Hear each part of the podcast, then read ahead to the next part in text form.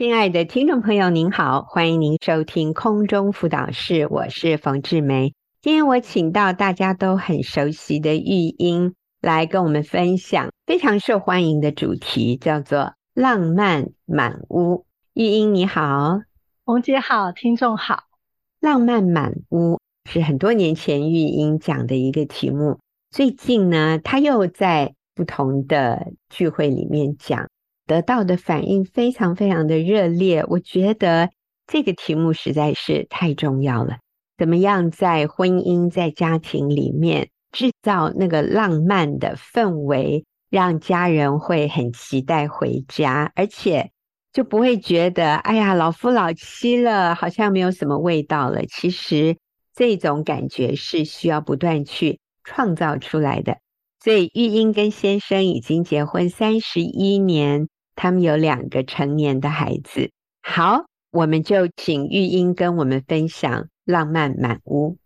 我当年那个时候有这样一个想法，是因为我有一次看到我爸爸很年老，他想要去看他的老朋友，嗯，所以我们就帮他找了好久，终于找到有一对夫妻住在哪个地方，然后我们一起去拜访，然后就看到四个老人家。都是八十几岁以上的老人家哦，都拄着拐杖。嗯、我的父亲和母亲跟这对老伯伯、老伯母聊的都是儿女，都是老伴。啊、嗯呃，我妈妈就说：“你知道吗？前几年，我我先中风，你看我现在把他照顾得很好诶，他现在哦都可以每天哦还去那个操场散步哦，跑步。”哎呀，我就觉得他们好可爱。然后就另外一个伯母就说：“哦，那你们就不知道了。”前阵子啊，嗯、他他在浴室跌倒，哎呀，我紧急送医，嗯、但是哦，现在顾到他可以摇呼啦圈了，老公 却把呼啦圈拿出来 摇两下给客人看，嗯，哎呀，好有趣哦。他们没有聊他们的事业，他们没有聊他们有几栋房子，嗯，他们聊的是他们彼此家人的关系，嗯、他们聊他们的儿女。他们聊着这些家人的关系，好满足。我就看到一个人人生的终了，真的带给我们幸福、美满或者满足的那个人生是关系，哎，特别是家人的关系，就帮助我看到，其实，在经营家庭关系、经营我们家人的关系是一件非常重要的课题。嗯，所以我很想跟大家透过屋子。来聊聊怎么经营家庭的人际关系。那我想，我第一个想要请大家在分享的过程中，先抓到一个重点。那个重点就是，我不能改变别人，嗯、我只能改变自己。所以，等一下我们在聊的这些重点啊，或是故事，我想请听众想一想，从这些我们的分享当中，你能做什么？从你开始，你不要说啊，我先生都没有这样做。他们小孩都没有这样做，不要想别人，我们来想我们自己。在我们等一下分享的这些重点当中，我可以做什么，让我的婚姻加分，甚至让我的亲子关系加分，让我跟家人的关系可以加分。你能够做什么改变，让这个家更好？我想从你开始，这个家就会更温馨、更好。好，所以。你说浪漫满屋哈，那我们想到一个屋子，我们通常进到这个屋子里面，第一个地方是什么？第一个就是玄关大门。以后呢，当你打开大门，你要记得四个字，叫做“欢迎光临 ”。我想那个意思就是让家有人，当你的家人想到他要回家的时候，他是不会很担心家里是不是有个人正要。询问我 你去哪里了？你为什么这么晚回家？哈，是不是当我的家人要回家，他心中是充满了期待？他是知道、嗯、哦，当我打开门的时候，是有人在乎我，嗯、是有人在欢迎我，嗯、是有人在开心的等着我回家。我想会让家人要回家之前，那个脚步是轻盈的，嗯、是开心的，是想要回家的，而且家里是有人在等我的。家里是会有人的，当他回家，不论什么时候，家里是有灯的，家里是有一个人微笑看着他的，有人是甚至预备了一些东西给他吃的。我觉得就是第一个，记得我是不是营造一个，当我家人回家的时候，他他会感觉到是被期待回到家，他会感觉到是被重视的。嗯，刚才玉英有提到说，让家人回来的时候，心里不用担心会不会有人向他兴师问罪。你为什么这么晚？你去哪里了？你不知道我多担心吗？你知道这是一个。还有，我想就补充一下，他回到家，他知道他要听到的不是一连串的抱怨，譬如说，太太会跟先生讲：“我今天压力好大，我今天好挫折，今天小孩子又怎么样？”就是跟他讲一连串的坏消息。如果这个男人感觉到他回家，他就是要去接住他太太沮丧的情绪。或者跟他讲太太很多的挫折，然后先生好像立刻要来安抚太太或者安抚小孩。他已经在外面辛苦了一整天，回到家，他现在有另外一连串的工作等着他，然后有一堆人要他去满足他们的需要。那我在想，这个男人回家的脚步可能会是。比较沉重的哈，所以玉英提醒我们在一开始的时候，要让家人感受到他回到家是有人欢迎他的，欢迎光临啊！太好了，好，继续。好，我就分享，因为我自己从我生呃老大，我老大现在已经二十八，生完老大的时候，我就全职回家带孩子，因为我以前从事的是那种青少年犯罪辅导的工作，我看到太多破碎的家庭。我看到太多心灵很渴望家的温暖的孩子，所以我觉得没有什么比我能够全职在他们童年的时候陪伴他们是更重要的事。所以我回家之后，我就营造家庭美好的气氛。我记得有一次啊，我就突发奇想，想到那种我们每次去百货公司都会有非常专业的，我还记得还戴着。很漂亮的帽子哦，戴着白手套哦，非常专业的那个电梯礼仪小姐，非常可爱的，带着美好的笑容。然后呢，他们都会从电梯出来，然后就是欢迎光临。里面买东西都是贵宾啊，所以你就是每一个就是贵宾诶，你去到那里就是感觉上你就整个非非常的受欢迎。所以我就躲在门后，预备自己成为那个。贵宾小姐哈，就是迎接我先生回家。所以呢，当我先生那一天呢，他打开铁门，然后打开木门的时候呢，我就立刻非常专业的弯腰说：“欢迎光临。”我我现在是很老实的，他被我那一个举动吓到了，很可 爱哦，他就嗯就愣住了。可是我们好开心哦，女儿儿子看着妈妈这样做，他们好开心，很想要母鸭跟小鸭。三个一起在那里排排站，欢迎光临。后来他们又想要跟爸爸玩躲猫猫，嗯，嗯就是哎、欸，爸爸我躲起来哦，好，你妈妈你不要告诉爸爸。好，每天我们就类似玩一些小小的游戏，让爸爸回家的时候都有一些惊喜惊奇哈。曾经也在玻璃屋上写一些欢迎回家的那些小的东西哈。这我先生都很可爱，他都没有什么反应啦，他也没说他开心不开心哦。他就是这样子平静的过去，那我们也好开心，我们跟孩子玩得好快乐。有一次呢，我好像在忙一点事情，先生跟孩子先在家等我，等我回到家，正在想晚餐要煮什么的时候，当我打开铁门，打开木门，突然呢，从那个门后面就传来了低沉、非常低沉的声音，说：“欢迎光临。”啊，原来是我太可爱的先生。他竟然也学会电子小姐，热烈欢迎我回家。我其实也愣住了，所以我也没有什么表情，但我内心觉得好开心哦。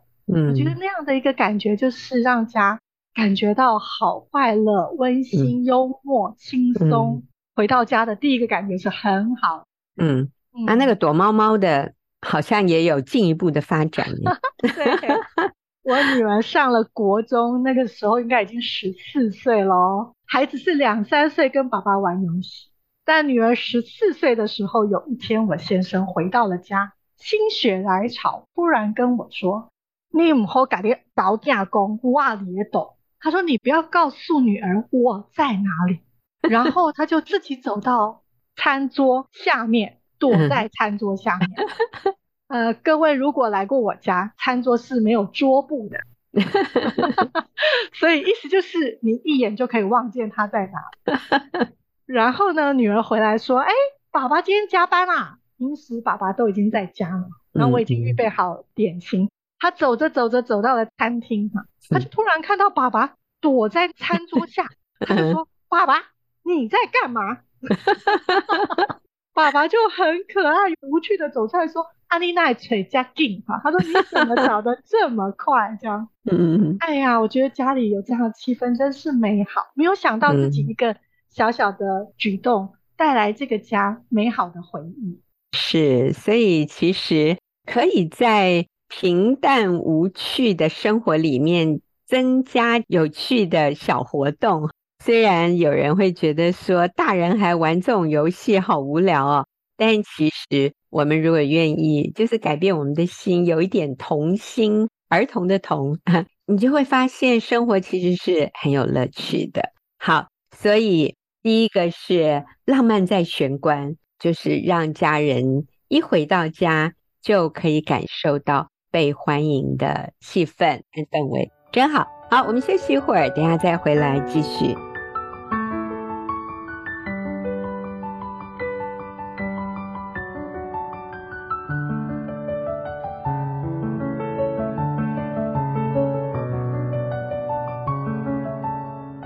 好，今天是由玉英跟我们分享浪漫满屋。刚才已经跟我们讲了如何浪漫在玄关。下一个呢？下一个是我们来到了客厅。那通常现在客厅都有网路了，嗯、家里几乎都有网路。我发现我们网路都是用 WiFi 的，就是一个主机，然后我们有密码就可以输入，然后我们就可以跟这个连线。WiFi 要让它更强大，要让它能够收讯更好。其实可以设置更多的存取点，存取点就是设置更多那种小黑盒子，然后连接到主机。其实 WiFi 是透过空气传送讯息的，诶我们是看不到它在传送哦，但它的确就是传送。我们能够了解就是，诶我们收得到网址啊，打开来就看得到东西。所以呢，在家也是一样，我们每一个爱的小行动，其实都是在发送讯号。嗯，就是我们每天付出一些小小的行动，都是在发送爱的讯号，在设立在家的存取点，让那个 WiFi 的强度更强，制造爱网，家庭的爱网连接。玉英是网络达人呢，真的，哎呀，我都说不出来，没有办法像你这样说明哈，怎么样加强这个家里接收网络的效能？但重点就是这个 WiFi 的点哦，接收接收的点，就像我们要接收爱一样，所以浪漫在客厅就是要爱网连接。那你有例子吗？我的先生他是一个很爱干净的人哦，他也是一个非常老实诚实的好男人，他很愿意帮我做家事，特别是在我小孩小的时候。几乎他看我那么累哈，碗都是他在洗，家事都是他在做，他就是回到家就帮我处理家务，我觉得好感动哦。所以呢，我一天到晚都告诉别人，他是一个全世界最棒的好男人。我嫁了一个新好男人，连我孩子都会哦。我孩子往外面跟人家说，叔叔阿姨，我的鞋子都是我爸爸刷的哦。哦，翘翘的脚。因为阿姨都会说：“哦，弟弟，你保持的好干净哦，那个穿白色的鞋都那么白，都不脏。”他说：“是我爸爸帮我刷的。”嗯，可是呢，有时候我就想说，我先生有时候做着做着会会累，就有点表情不悦，或是有点比较大声，做家事比较大声。我心里想说，我都已经很认真了，非常认真的赞美你，我已经到 告诉别人。你是个好男人，我都有看见你所做的，为什么你不满意呢？而且我也没有叫你做啊，是你自己甘心乐意为我做的啊，我又没有逼你，你不要做可以不做，干嘛那么生气？以前我就会说：“你不要生气，你不要做了，你休息呀，我等一下再来洗就好。嗯”但是他还是继续洗。后来当我明白，哦，有一种叫做爱的语言，就是每一种人他对爱的接收的方式，或是他表达爱的方式，也有一些些不尽相同。哦，原来爱有各种表达方法哦，可能是透过服务的行动，就像我先生洗碗，就表达他是在告诉我他很爱我。我就想啊，我呢可以感觉到哈，我就是肯定他，所以我就一天到晚告诉别人他有多好。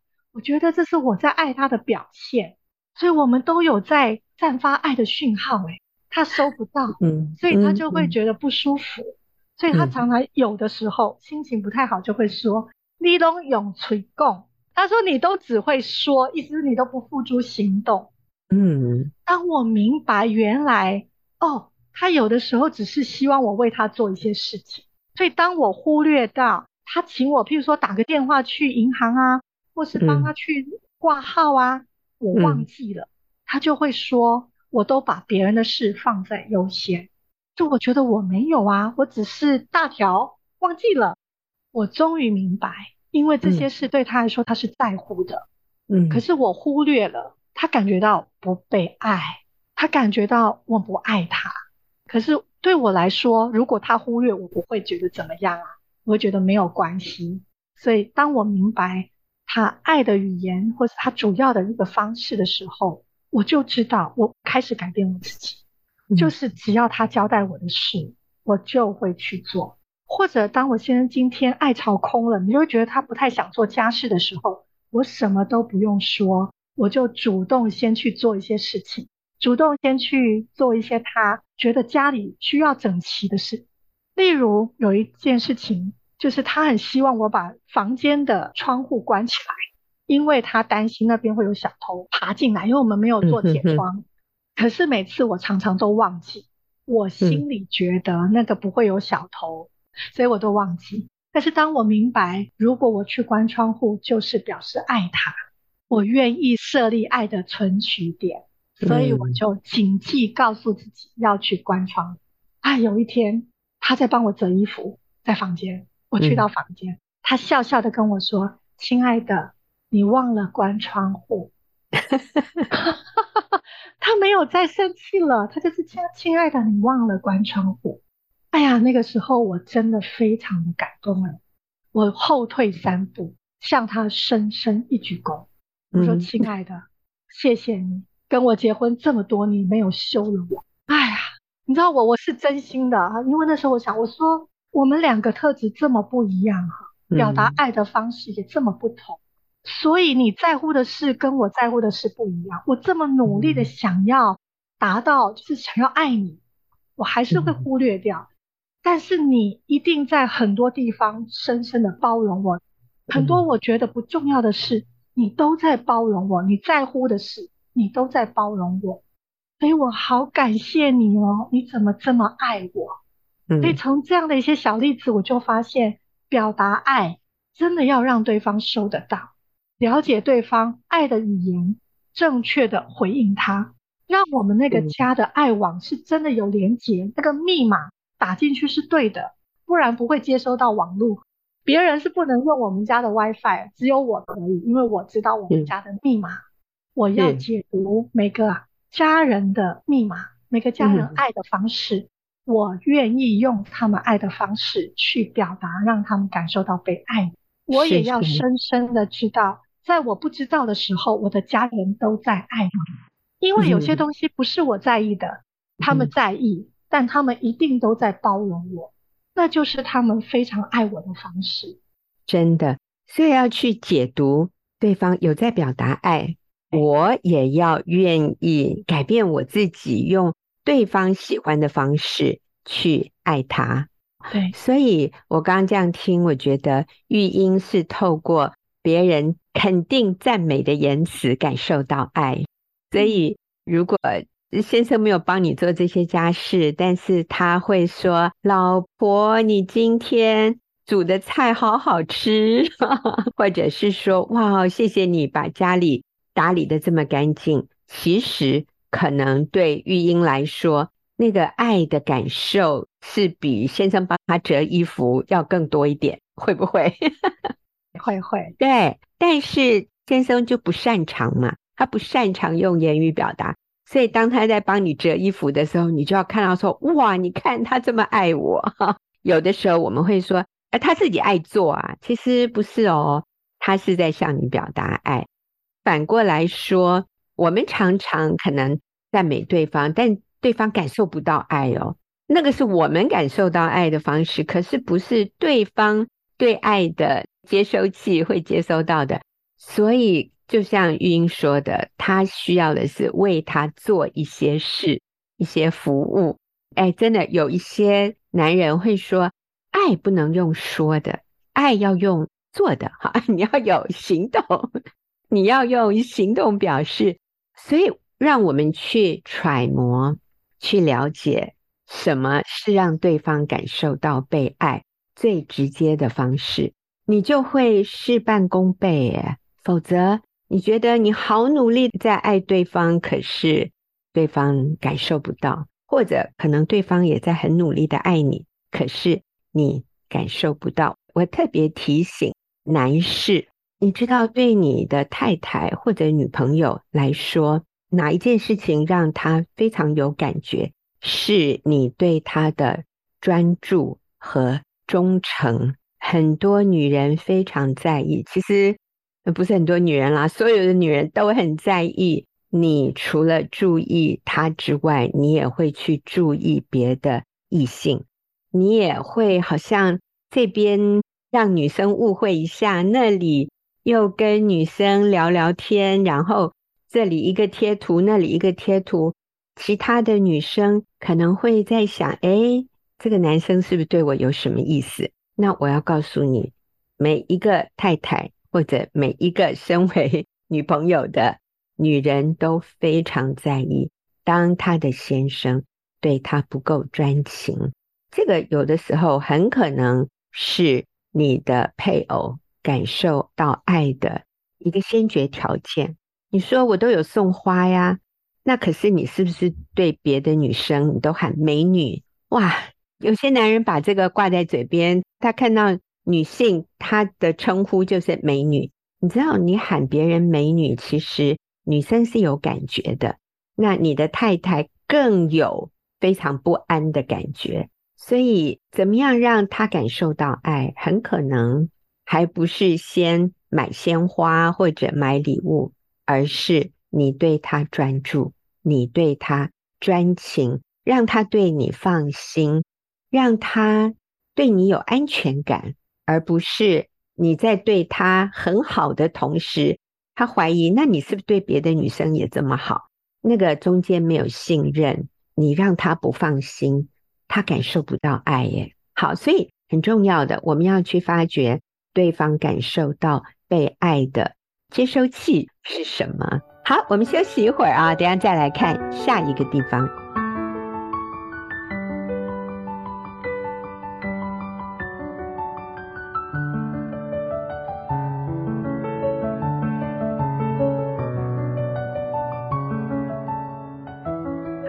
我们现在要进入这个屋子里的第三个地方。刚才是玄关、客厅，现在我们进入餐厅。对，玉英，你来带我们。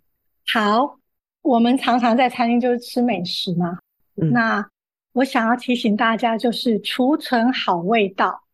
餐厅我们就记得，哇，有好的味道是什么意思呢？第一个就是拥有属于你家的独门配方。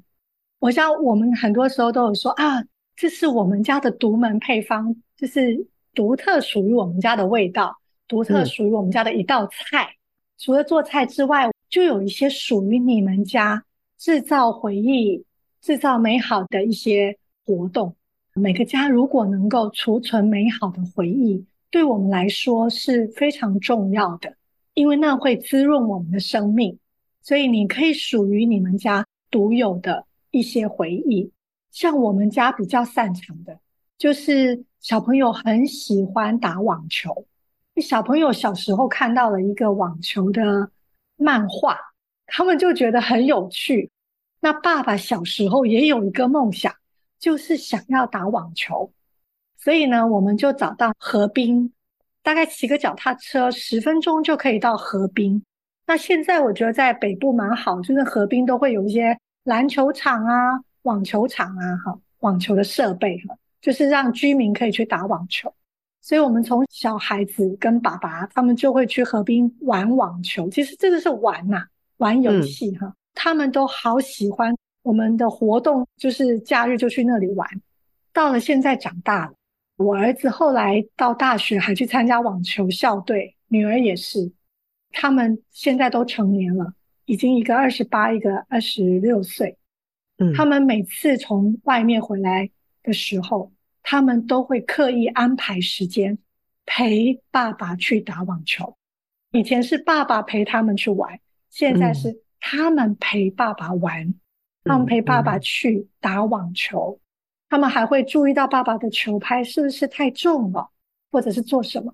啊，我觉得这就是属于我们家的味道，我们家的独门配方。那、嗯、我知道有的太太很会做点心，诶嗯，她就。带小孩做点心，做好多各式各样的点心，是这就是属于他们家的独门配方，就是有一些能够让这个家凝聚的一些兴趣，这个家凝聚一起去玩的，或者一起去做的活动。嗯我觉得我们可以营造这些活动，嗯，营造这些兴趣，这些东西不用一定要花大钱，而是就是属于你们家擅长的。妈妈擅长什么，爸爸擅长什么，或是喜欢什么，先带着幼年的孩子去做。那孩子喜欢什么，我们也跟他去做。我儿子喜欢摄影，所以我们就跟他去摄影。我不会摄影，可是我可以当什么呢？我就是当 model。被他拍，他青少年的时候，我们去野柳哈搭车去野柳玩，我们都是坐公车啦。哇，他们两个开始玩起来了。妈妈、爸爸当婚纱的那个男女主角，其实是穿的蛮普通的，但是他们就帮我们拍姿势，哇，太开心了。现在那些照片都好有回忆哦。我就是鼓励大家，就是可以寻找属于你们家的兴趣，然后你们可以一起去营造它。嗯，是储存好味道，所以这个好味道不是只限于食物，虽然食物本身也是很重要的一种味道，但是除了一道菜或者某一个食物之外，还有一些专属于你们快乐的活动，真好。我有一位姐妹，她的孩子就是喜欢吃妈妈煮的炸酱面。因为他的孩子也都长大成家了，所以他要去看孩子的时候，他就会预备炸酱面，就是面跟那个炸酱分开来带到孩子家啊。我这个姐妹太棒了，她还会做蓝莓派、烤布丁，哎呦，反正她很厉害。我想到这位姐妹，我就想到她的一些拿手好菜和点心，所以去制造回忆，美好的回忆是很重要的。呃，其实，在那个储存味道的地方哦，第三大点，我还有一个小小的例子，嗯、就是还有就是我们的大脑哦，很特别哦，就我们大脑可以存好多好多美好的回忆哦，好多回忆，好多事件，应该这样讲叫事件。可是呢，嗯、那个事件赋予它感觉，赋予它啊、呃、是幸福或者不幸福，其实我们。是可以让这些回忆堆叠幸福的，就叫堆叠嘛。嗯、就是你的大脑会一直更新，一直更新。所以当你不断的用一些新的东西把它覆盖好，你的幸福感会增加。嗯，就是堆叠幸福。我记得我女儿很可爱，有一年生日，我们每年生日都会给她买个蛋糕。她那时候已经二十五岁了，她说：“妈妈，我要在同一个地方拍照。”同一个地方拍生日照，其实就是我们家的餐厅的一个角落这样，然后也没有很漂亮，但是就是他觉得每一次都是同一个景，但是上面的数字不一样，他也不一样，他觉得那对他来说是一种幸福感，他会记得、嗯、哦，每一次到了那个时候，就是在那个地方会有一张属于他的照片，生日快乐，嗯、而且是爸爸妈妈陪他。那我的孩子。很特别。成年孩子有时候我们出去玩哈，你知道他们会找什么跟爸爸拍照吗？他们会找邮筒。哦，是，因为我先生是邮差，对，嗯、这是我后来才发现的。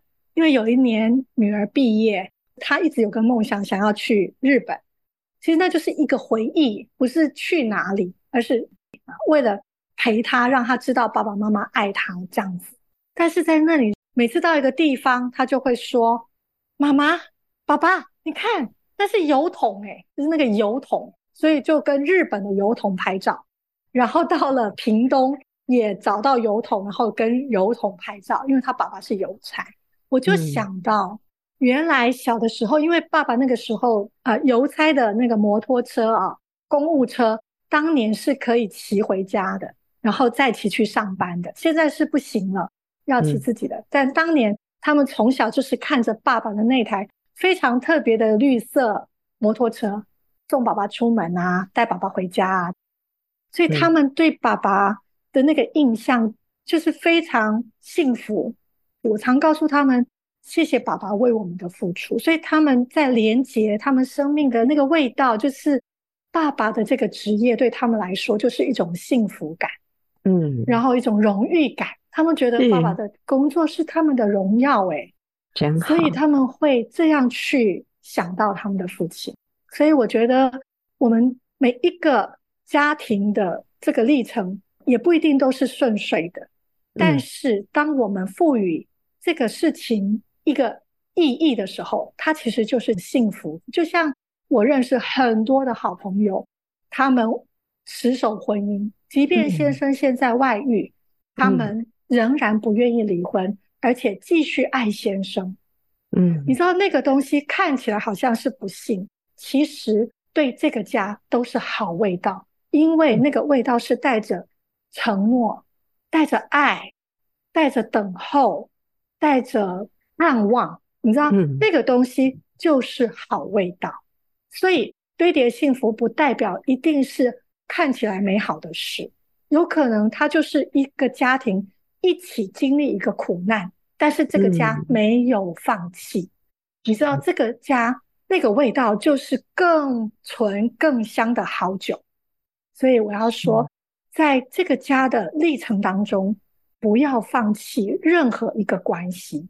嗯，因为当你在那个更不容易的环境中仍然坚持，你知道那个味道就更显得独特，更显得美好。所以。这个是我要给大家鼓励的啊，就是不一定都会是快乐的回忆，但是当我们赋予它一个尾声，或者赋予它一个意义的时候，它对你们家就是好味道。嗯，是，也往往是大家一起经历了苦难之后，那个彼此的关系才更凝聚，才更显宝贵啊，所以不是只是。要去寻找快乐而已啊！有的时候在苦难中，那个意义是更深刻的，对我们来说是更有价值、更重要的。好，那我们休息一会儿，等一下再回来。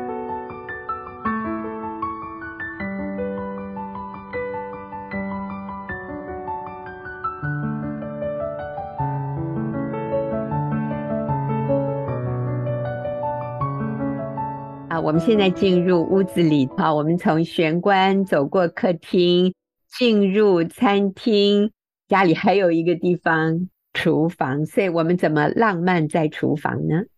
我记得有一年暑假，我带小孩回南部跟爷爷奶奶相处一个礼拜，我们带回去。回来的时候呢，就是我先回来，我带孩子先回来，所以我们一进家门就发现家里哇，那个味道好重哦。我很害怕老鼠，我现在还是很怕老鼠。我觉得那是一种老鼠死掉的味道，我很害怕。嗯、而且我现在又不在哈，我就跟我孩子说怎么办？我们家有死老鼠。我儿子很勇敢，那时候他虽然小学，但他非常勇敢。他说：“妈妈，我去帮你找，没关系，爸爸不在，我帮你找。”好，他就去去去，循着那个味道走过去。他就说：“妈妈不是老鼠，不用担心，是一包垃圾。”哦，原来是我的厨余。那天我们要去南部前，嗯、我记得要顺手拿到车上去，然后带出去丢，我忘了，所以那个厨余放了一个礼拜，发臭了，嗯、而且因为我们的门窗都关了，整个家庭都是那个味道。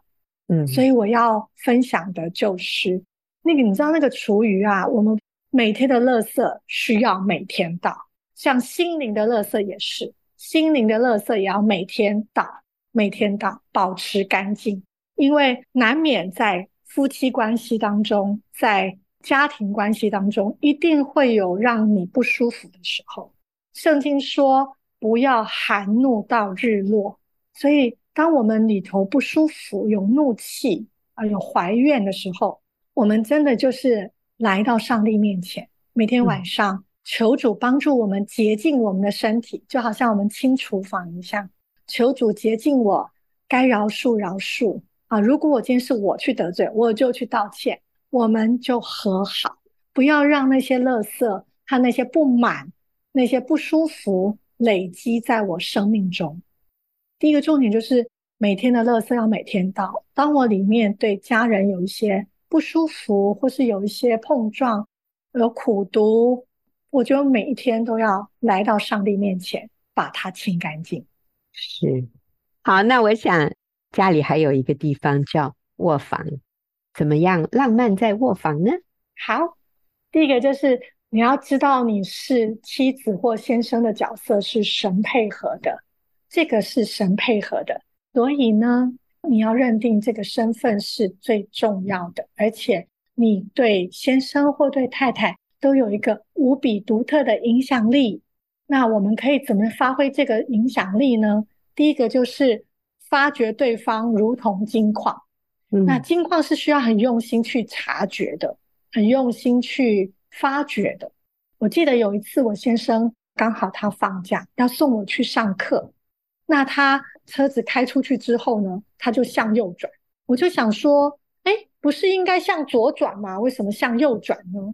嗯，刚都知道他是邮差先生，所以他对路应该是比我熟哈，所以我想应该是没有问题，可能是一条捷径。但是呢，路上就塞车了，在塞车的过程中，我真的非常生气，我就想说，你为什么要走这条路，害我都要迟到了，本来要早到的就变迟到了，我很生气，气到我都想要冒烟了，这样就是那个。我头都可以煎鸡蛋了，真的是牛排都会熟 啊！我想我那个时候如果说话，应该是连环炮哈，连环骂哈，嗯、那个嘴巴都可以吐火了哈。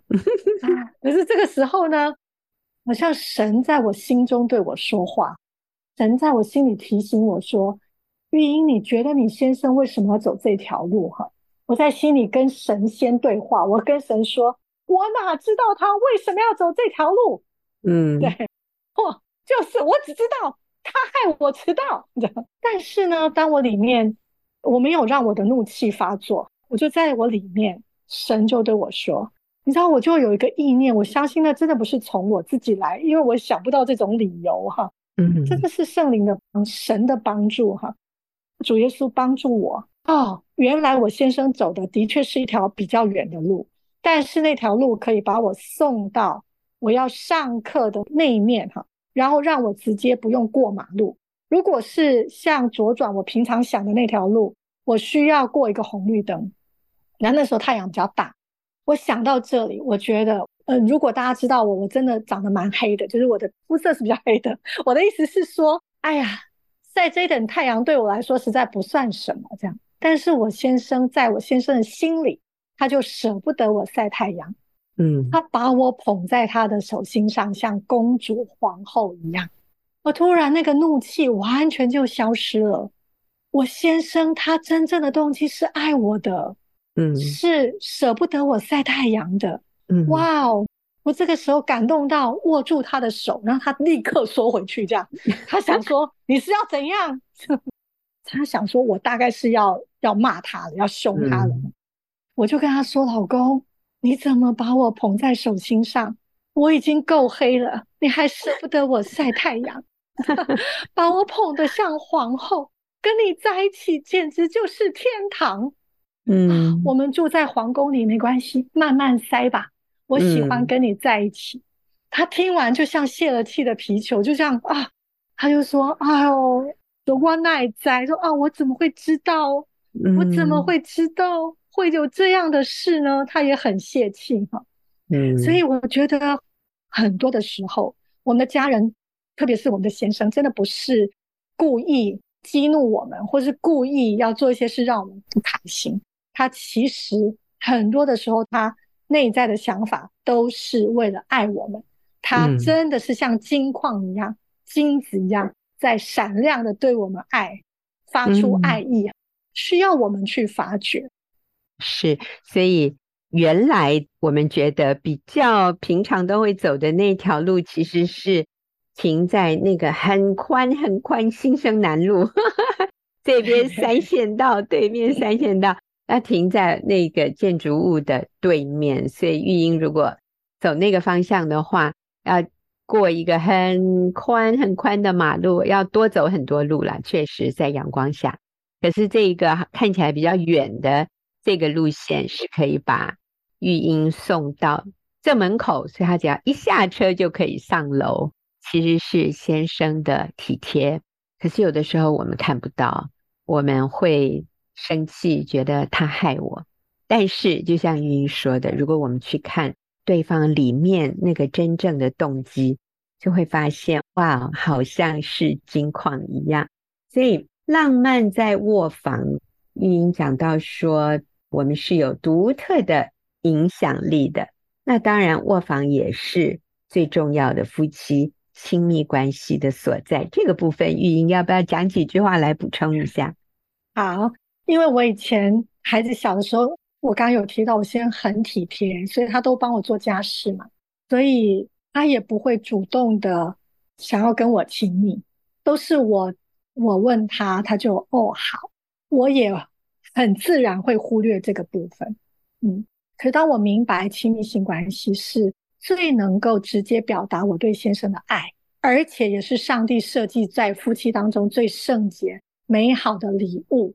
我对亲密性关系从圣经，我觉得冯老师的一堂课教导了我，帮助我看见这个东西的重要和美好。我觉得整个观念改过来之后，我就换成我来主动了，就是我都会主动的邀请我的先生，然后主动的制造浪漫，甚至我在我的卧房里面，我就会挂上比较有一点对我来说，因为我是比较不会布置的人，但是我知道至少我觉得我有。布置一下卧房的窗帘，这样的，嗯，啊，我觉得就是也会主动邀请我先生，告诉他说晚上等你哟，也会留体力给我先生，不会因为我孩子小，我又是忙别的事，忽略这件事情。对我来说，我觉得对我个人，我也需要。我相信上帝设计亲密性关系，不是只是满足对方而已。我相信。对我也是非常重要的，让我保持年轻。我觉得那个那个是非常重要的亲密关系。对，我觉得实在是对我们女生来说可能会比较没有想到这个部分，可是我觉得这是非常重要的。是亲密性关系就像在夫妻关系里的润滑剂一样，其实有的时候两个人怄气。好像那个结解不开，那我想透过其中一方愿意体贴对方，然后经验到这样的一种亲密的时候，很多事情也不用讲理了，其实就化解了。所以这个是我们不能轻看的，不能忽略的。所以我想最后我们就来复习一下这个浪漫满屋。第一个是。浪漫在玄关，我们学习说欢迎光临，让对方感受到被欢迎。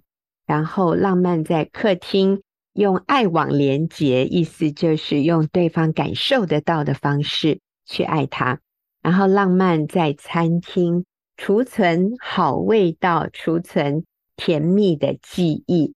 然后浪漫在厨房，就是要保持干净，厨余苦毒恼恨。当天就处理就丢掉，然后最后浪漫在卧房。好，我们今天好，谢谢玉英再一次提醒我们这些重要的真理原则，希望我们每个家庭都是浪漫满屋，都惊艳到全家在一起是甜蜜是快乐的。好，我们谢谢玉英，也谢谢听众朋友的收听，我们下个礼拜再会。